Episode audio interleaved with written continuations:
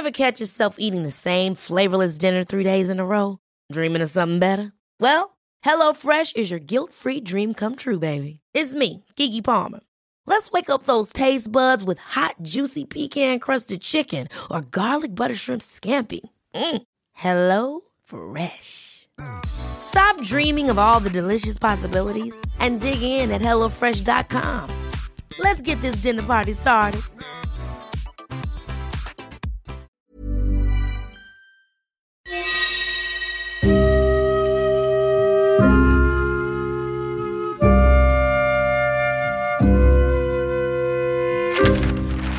Série noire à la une.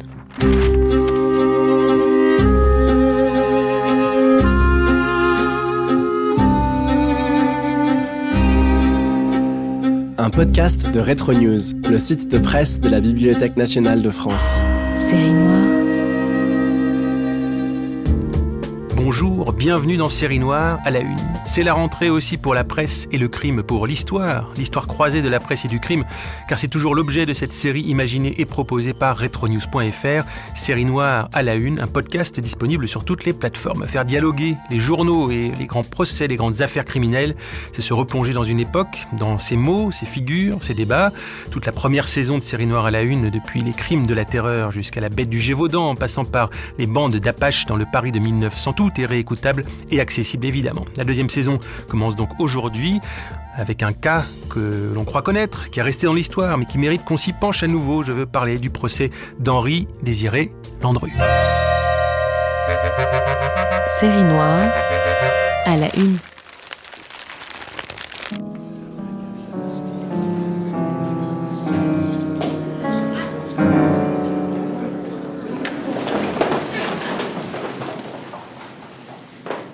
C'est son entrée, et non celle des robes rouges et noires, qui met un peu de gravité dans cette salle petite, dépourvue de majesté, où l'on parle haut et on s'ennuie parce que la cour se fait attendre. C'est lui qui attire et retient tous les regards. Lui, cent fois photographié, caricaturé, reconnu de tous et différent pourtant de ce que l'on connaît de lui. Voilà bien la barbe, la calvitie popularisée, le sourcil crépé comme postiche.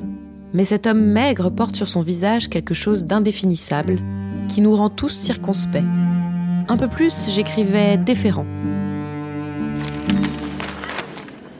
Une femme, tête nue derrière moi, chuchote. Il a vraiment l'air d'un monsieur. Quel éloge Un journaliste affirme que Landru a une barbe de préparateur en pharmacie.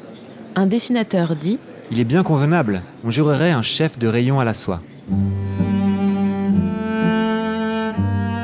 La foule n'émettra jamais d'opinion unanime sur Landru. L'homme aux 50 noms, l'homme aux 283 aventures féminines, même sans bouger et avant qu'il ait parlé, est déjà protté. Séduisant, ce séducteur? Correct, certainement. Faunesque Verlanien, comme on l'a décrit? Non, ni génial, ni difforme. Au-dessus des vertèbres maigres du cou, le crâne est beau et peut couver l'intelligence.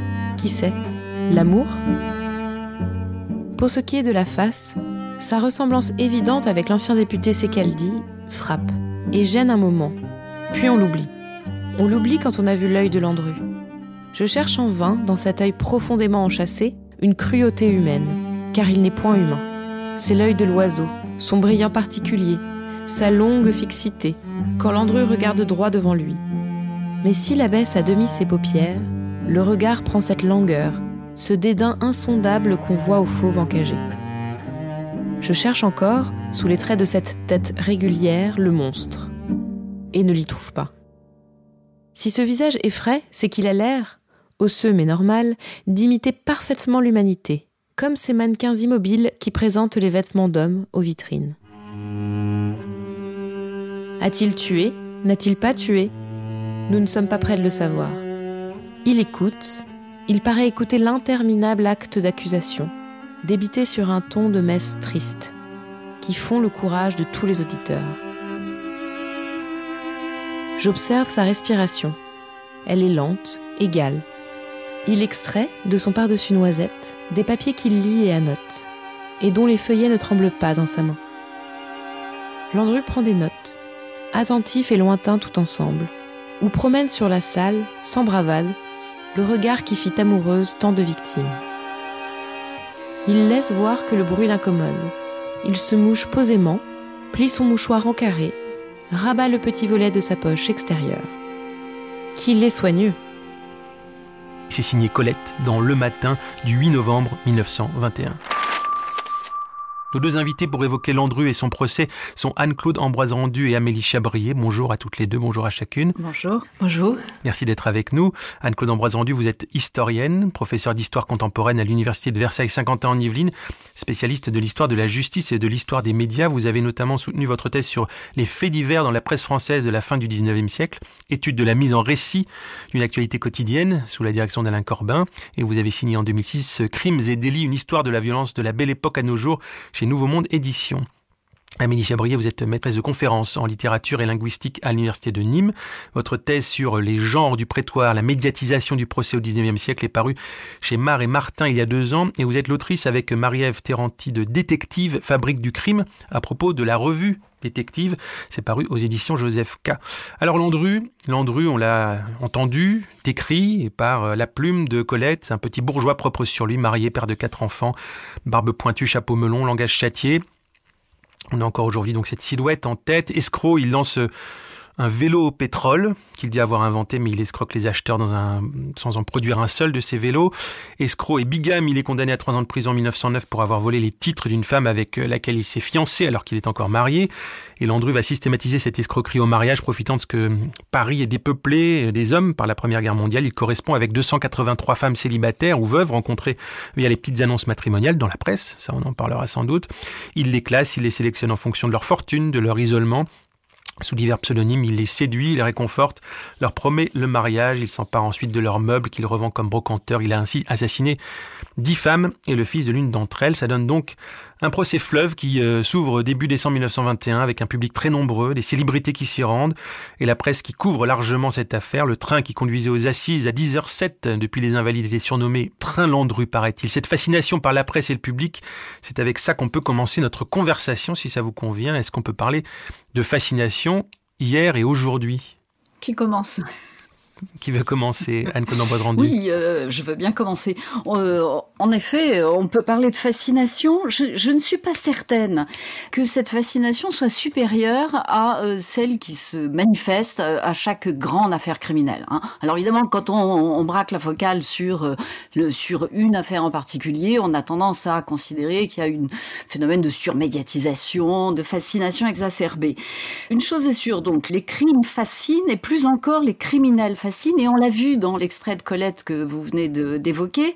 Ce qu'on cherche, c'est euh, à essayer de comprendre ce qu'est ce criminel, ce qui il est et ce qu'il est, ce qui n'est pas exactement la même chose, d'où ce, cette oscillation permanente entre ce, ce petit monsieur euh, finalement très convenable et euh, la figure du monstre qui évidemment là est convoqué euh, comme pour inviter à extraire ce personnage de l'humanité, comme si finalement il n'était pas permis de concevoir que le crime fasse partie de l'humanité et soit un des traits caractéristiques, d'ailleurs très caractéristiques de l'humain.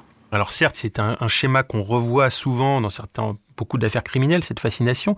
Est-ce que ce procès est une forme de matrice? Je pense notamment aussi à la concurrence des journalistes sur les lieux du crime, qui rappelle comme en écho euh, la concurrence et le comportement des journalistes, par exemple, pendant l'affaire Gagori. Est-ce qu'il y a une forme de matrice, Amélie Chabrier? Non, il euh, n'y a pas de matrice, c'est-à-dire que c'est un schéma qu'on retrouve euh, depuis longtemps. Simplement, on peut dire qu'il y a un degré de sophistication peut-être un peu plus grand, tout simplement parce qu'on est à l'époque des quatre grands journaux populaires, que sont le matin, le journal, le petit journal, et j'en oublie un, mais ça va revenir. Mais bref, on, est à une époque de très grand nombre de lecteurs, et donc parmi les techniques pour créer cette fascination, il y a par exemple euh, convoquer un grand nom Vous citez Colette et vous faites bien. Alors ça c'est déjà fait au 19e, mais euh, le 20e va vraiment le, le rendre euh, quasiment automatique. C'est-à-dire que les lecteurs sont attirés à la fois par l'affaire et par la grande plume qui va en parler. Et euh, Colette c'est un très bon exemple parce qu'elle va couvrir de, grosses affaires. Hein. Plus tard elle va faire l'affaire Nausière, elle va faire Weidmann. Et en fait les journaux vont parfois mettre la photo de Colette plutôt que du criminel, tout simplement parce qu'on sait que ça va attirer des lecteurs qui ne sont pas forcément des habitués de tel ou tel euh, titre. En parallèle euh, des écrits des chroniqueurs judiciaires spécialisés, on va avoir comme ça des impressions d'audience d'écrivains qui vont donner un portrait un peu euh, décalé par rapport à d'autres chroniques judiciaires qu'on peut lire dans la rubrique judiciaire. Décalé dans quel sens? Par rapport à Colette, c'est très caractéristique. Là, dans ce qu'on a entendu, par exemple, Colette, elle a, elle tendance à prendre le contre-pied des stéréotypes qui sont développés autour de Landru pour donner ben, sa vision. C'est très, c'est très très net, euh, notamment dans l'affaire Nausière donc qui, a lieu une, dizaine d'années plus tard, hein, en 1933, où euh, la presse a tendance à vraiment euh, euh, faire de Violette Nausière une héroïne, et Colette, dans son portrait, va la rabaisser. Donc il y a vraiment une, volonté de prendre le contre-pied, en fait. C'est aussi un, moyen de se démarquer du reste de la presse judiciaire. Et il me semble que dans le portrait de Landru, déjà on entend hein, cette, tendance à prendre le contre-pied de, ses collègues. Anne Colomb-Rendu, vous voulez, intervenir? Oui, si, en effet, je suis tout à fait d'accord euh, l'affaire Landru, le traitement médiatique de l'affaire Landru ne constitue pas une, une matrice. S'il y a une matrice historiquement, c'est plutôt l'affaire Tropman en 1870. Hein. Il me semble que là, les journaux euh, mettent en place ce qui va constituer une espèce de modèle pour le traitement de ce genre d'affaires. La nouveauté peut-être avec Landru, c'est la place que prennent les illustrations, les dessins et les photographies. Place qui est logique compte tenu de euh, l'évolution des techniques dans ce domaine. Mais est-ce que justement il n'y a pas une rencontre là entre les faits eux-mêmes et la personne même de Landru et justement cette presse illustrée, dessinée qui techniquement devient possible, c'est-à-dire qu'il a un visage il a un visage qui marque, qui se caricature, mais les photos elles-mêmes sont frappantes. Des noirs, le noir de sa barbe et de ses sourcils. Enfin voilà, c'est un personnage en relief, euh, Landru. Est-ce que ça contribue non seulement à cette fascination et au succès aussi de cette couverture de procès, et même à une forme de romantisation du personnage? Oui, je dirais ça contribue à une forme de spectacle spectacularisation mhm. euh, du procès lui-même, la mise en image permet de construire en quelque sorte le film de l'événement procès, qui est un procès qui dure très longtemps, qui s'égrène jour après jour, qui est feuilletonné en quelque sorte par la presse. Les titres de presse publient volontiers des petites photographies les unes après les autres sur une même page, euh, de façon à donner en quelque sorte l'illusion du mouvement.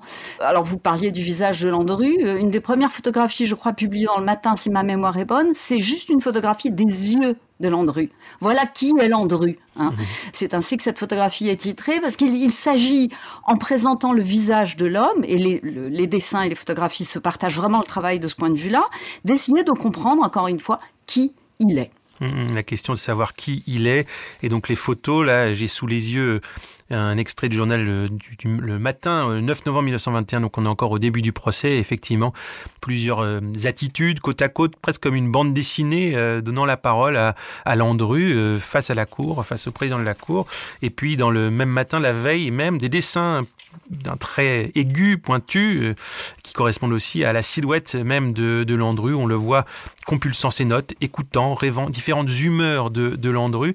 Est-ce qu'on peut, est-ce qu'on peut dire, ah, ça je vous, poserai la question après le prochain extrait, parce que sur la question d'une forme d'héroïsation ou d'anti-héroïsation de Landru, mais d'abord un extrait du Petit Provençal, parce que c'est évidemment ça, ça n'était pas seulement dans la presse parisienne qu'on parlait de Landru, le 11 novembre 1921, un dialogue entre le président et Landru, encore une fois une manière d'en faire un personnage.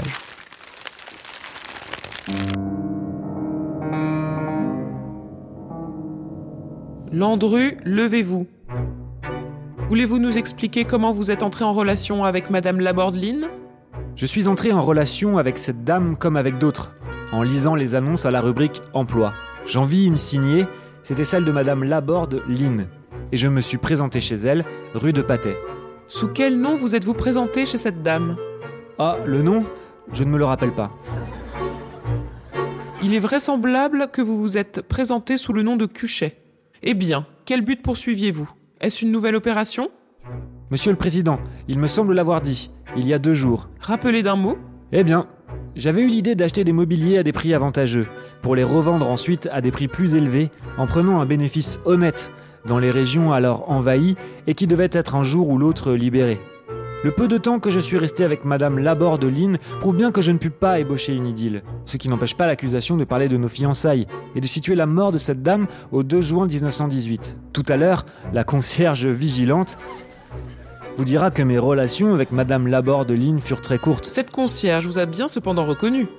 Il y a des gens qui ont plus ou moins la mémoire des physionomies. Moi, je ne l'ai pas. Donc là, il y a quelque chose de fascinant dans la construction de ce personnage-là, de la manière de le décrire. Fascinant parce qu'il y a ce détachement, il y a cette maîtrise face au, président aussi. Est-ce que c'est ça? C'est ça la construction d'un héros ou d'un anti-héros qu'on retrouve un peu tous les jours dans les journaux, Amélie Chabrier? Alors en fait, cette accusation de construire des héros de cour d'assises, elle existe depuis que la, chronique judiciaire euh, existe, ou plutôt depuis que le compte-rendu d'audience existe. Et pourtant, je vous assure qu'un compte-rendu d'audience en 1835 dans la Gazette des tribunaux, ça correspond pas vraiment à l'idée qu'on se fait du sensationnel.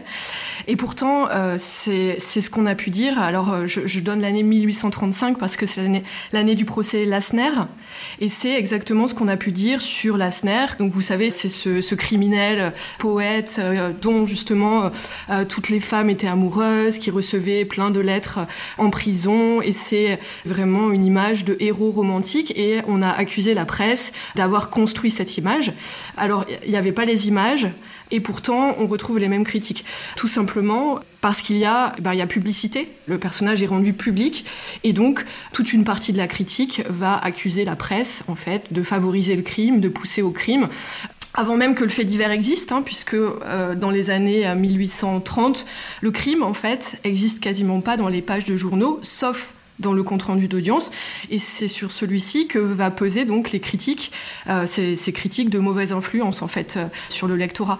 Alors ben dans, dans les années 20, on va évidemment retrouver ce genre de critiques. Personnellement, je, je pense que c'est indissociable de ce type de presse en fait et de cette dimension sensationnelle.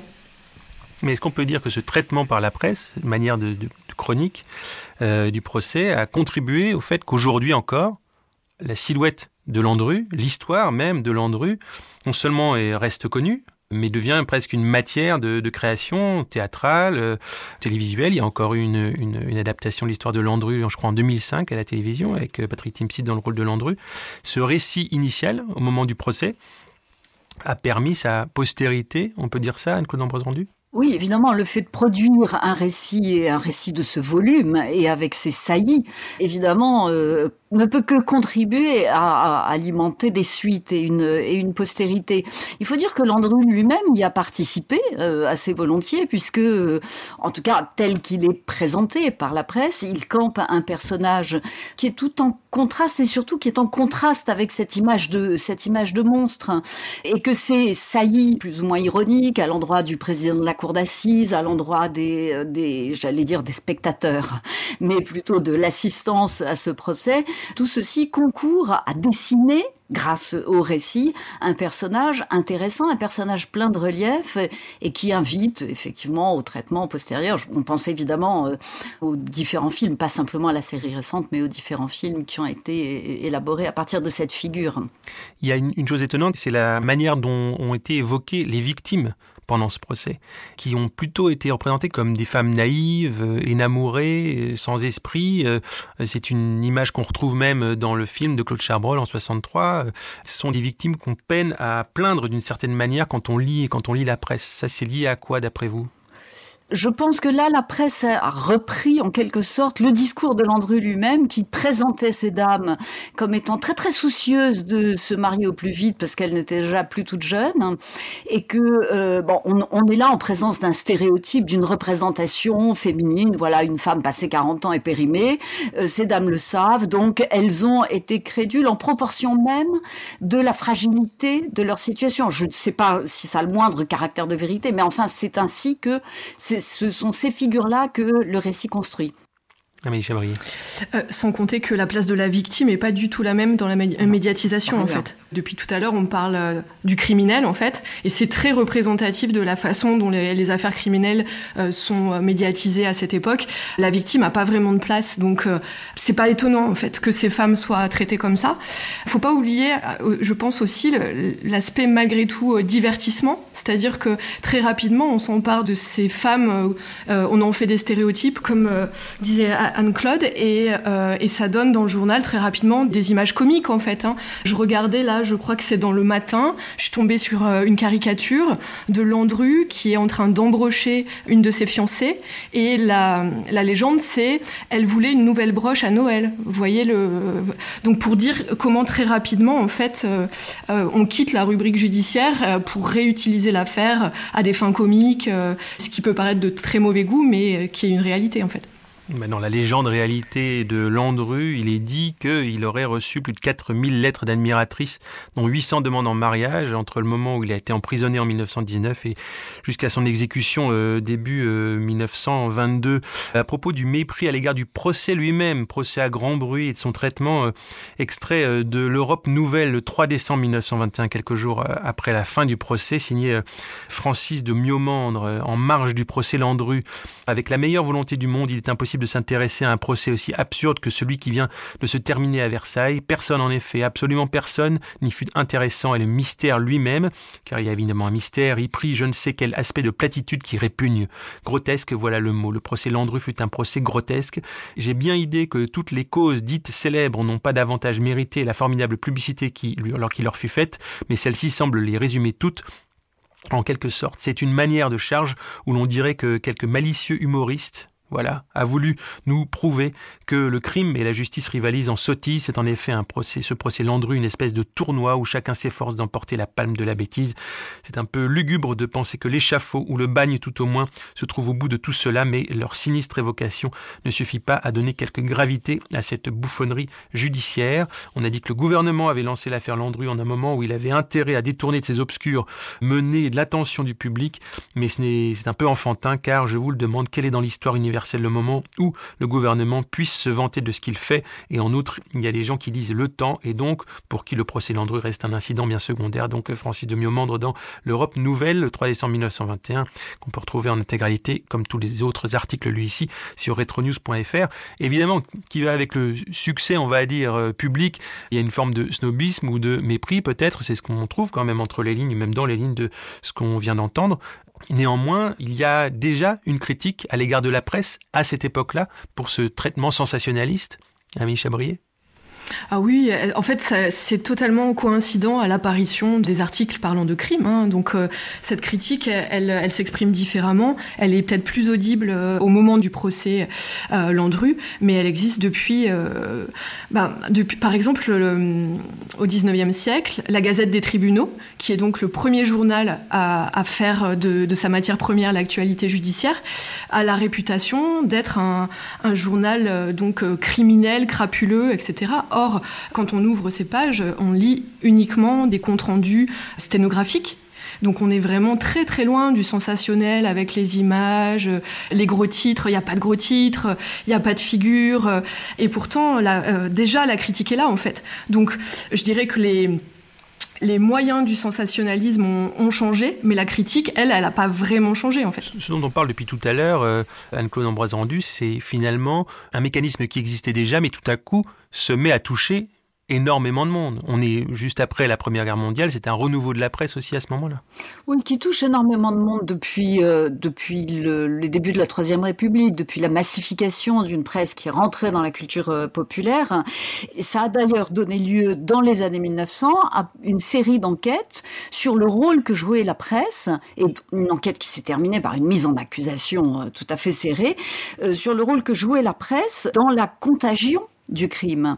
Et au cours de cette enquête, des, personnalités aussi euh, célèbres et savantes que Durkheim ont été interrogées hein, de manière très très précise.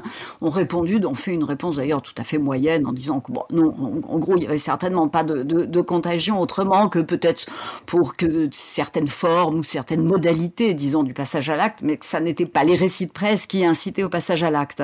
Donc, euh, en effet, c'est vraiment un procès intenté à la presse de manière récurrente depuis la massification de, euh, de la presse et du lectorat. Amélie euh, juste entre parenthèses, le même qui sera fait au roman feuilleton et à tout, tout, tout ce qui est destiné exactement tout ce qui est destiné à la culture populaire en fait. C'est exactement le même procès. Hmm. Néanmoins, dans ce procès Landru, il y a des scènes, et ça ce n'est pas le fait de tous les procès, euh, de laisser ainsi dans l'imaginaire collectif certaines scènes qui euh, continuent à faire écho de génération en génération. Son avocat était le ténor du barreau de l'époque, Diaferi, son avocat donc voulant jouer sur l'absence de cadavres, donc de preuves, pour ébranler les convictions des jurés, crie un moment dans, la salle, regardez toutes ces femmes, elles sont en fait dans l'antichambre là derrière et elles vont entrer maintenant. Il tend le bras, tous les regards se tournent vers la porte de l'antichambre chambre qui reste évidemment fermée. Alors l'avocat reprend, vous vous êtes tous retournés, c'est donc que vous doutez encore, mais l'avocat général réduit son effet à néant. Maître, tout le monde s'est retourné, sauf votre client. Donc voilà, ce genre de scène reste encore aujourd'hui comme des scènes, des scènes de théâtre, des scènes de romans. Il y a quelque chose quand même de particulier dans ce procès, non? Euh, Oui, oui, il y a quelque chose de particulier à cause du mystère persistant à cause effectivement mhm. de l'absence de corps, hein, euh, que ces corps que Landru demande inlassablement qu'on produise euh, comme preuve, des, des affirmations répétées de Landru quant à son innocent il ne dit pas je suis innocent parce qu'il sait bien qu'il est coupable d'un certain nombre d'escroqueries. Il dit je n'ai pas tué ces femmes. Hein. Donc euh, il, est, il est de ce point de vue-là euh, très habile. Je crois qu'aussi une autre des particularités tient précisément à ce qui fait que cette, cette affaire ne peut pas être considérée comme une belle affaire judiciaire qui, euh, bah, je pensais tout à l'heure quand vous, quand vous évoquiez cet article de presse aux, affaires judiciaires traitées par Albert Bataille dans le, Figaro, qui était le chroniqueur mondain. Bon, les belles affaires judiciaires, ce sont des affaires de crimes passionnels. Il y a des sentiments, il y a de la noblesse. Il n'y a rien de tout ça dans cette affaire. Il y a une espèce de trivialité qui permet de la considérer comme euh, en effet euh, assez assez vulgaire euh, et, et idiote. Et c'est cette trivialité qui aux assises apparaît encore une fois comme quelque chose de d'extraordinaire, enfin d'exceptionnel, voilà. La trivialité même du bonhomme, j'ai mhm. envie de dire, de sa vie conjugale, du fait que sa femme a demandé le divorce, non pas parce qu'elle le croit coupable, mais parce qu'elle elle a découvert en se faisant euh, qu'il la trompait, que ça c'est inacceptable, etc., etc. Amélie Chabrier oui, et peut-être pour compléter, euh, euh, il y a aussi sa, son aisance avec les médias. Euh, il se met en scène lisant le journal, chose que faisait aussi Lassner hein, d'ailleurs. On a des criminels qui ont bien compris en fait le, le, le processus médiatique et qui en jouent, d'où les punchlines qu'on connaît de Landru, etc., qui sont restés tout simplement parce qu'il a, il a, il est rentré dans le jeu médiatique, chose que ne font pas forcément les, les, les criminels en fait. Hein. Après huit heures de délibération, le 30 novembre 1921, euh, Landru, Henri Désiré Landru est reconnu coupable des 11 meurtres et condamné à mort. L'exécution elle-même est, racontée dans les journaux avec beaucoup de précision. Il est exécuté le 25 février 1922. D'autres répliques euh, de romans ou de films nous sont parvenues de ce moment-là, peu avant son exécution. Alors qu'on lui propose un verre de rhum et une dernière cigarette, Landru euh, aurait décliné l'offre en répondant ⁇ Ce n'est pas bon pour la santé ⁇ et à son avocat, qui, avant son exécution, lui demande si finalement il avoue avoir assassiné ses femmes. Landru répond Cela, maître, c'est mon petit bagage.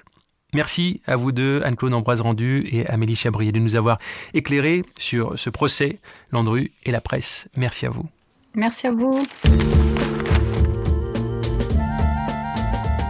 Voilà, c'est la fin de ce huitième numéro de Série Noire à la Une, la presse et le crime, le podcast de Retro News, le site de presse de la Bibliothèque nationale de France. Ce podcast a été préparé par Camille Ferré et réalisé par Guillaume Giraud, produit par Wave Audio avec l'aide de toute l'équipe de Retro News, Étienne Manchette, Julie Duruflet, Julien Morel, Thomas Baumgartner au micro. On se retrouve dans un mois sur toutes les plateformes et sur retronews.fr pour plonger dans l'histoire de la presse avec une autre série noire à la une. À noter, Retro News devient une revue, une revue en papier. Et oui, elle constitue le meilleur moyen de découvrir l'histoire par la presse, à égalité avec ce podcast, bien sûr. Ça s'appelle Retro News et le premier numéro parle d'Oscar Wilde, de Casque d'Or, de la grippe espagnole et mélange des signatures d'hier comme Georges Simenon ou Louis Aragon et d'aujourd'hui comme Anaïs Fléché, Catherine Dufour ou David Dufresne. Retro News, la revue disponible en librairie et dans les kiosques. Série noire à la une.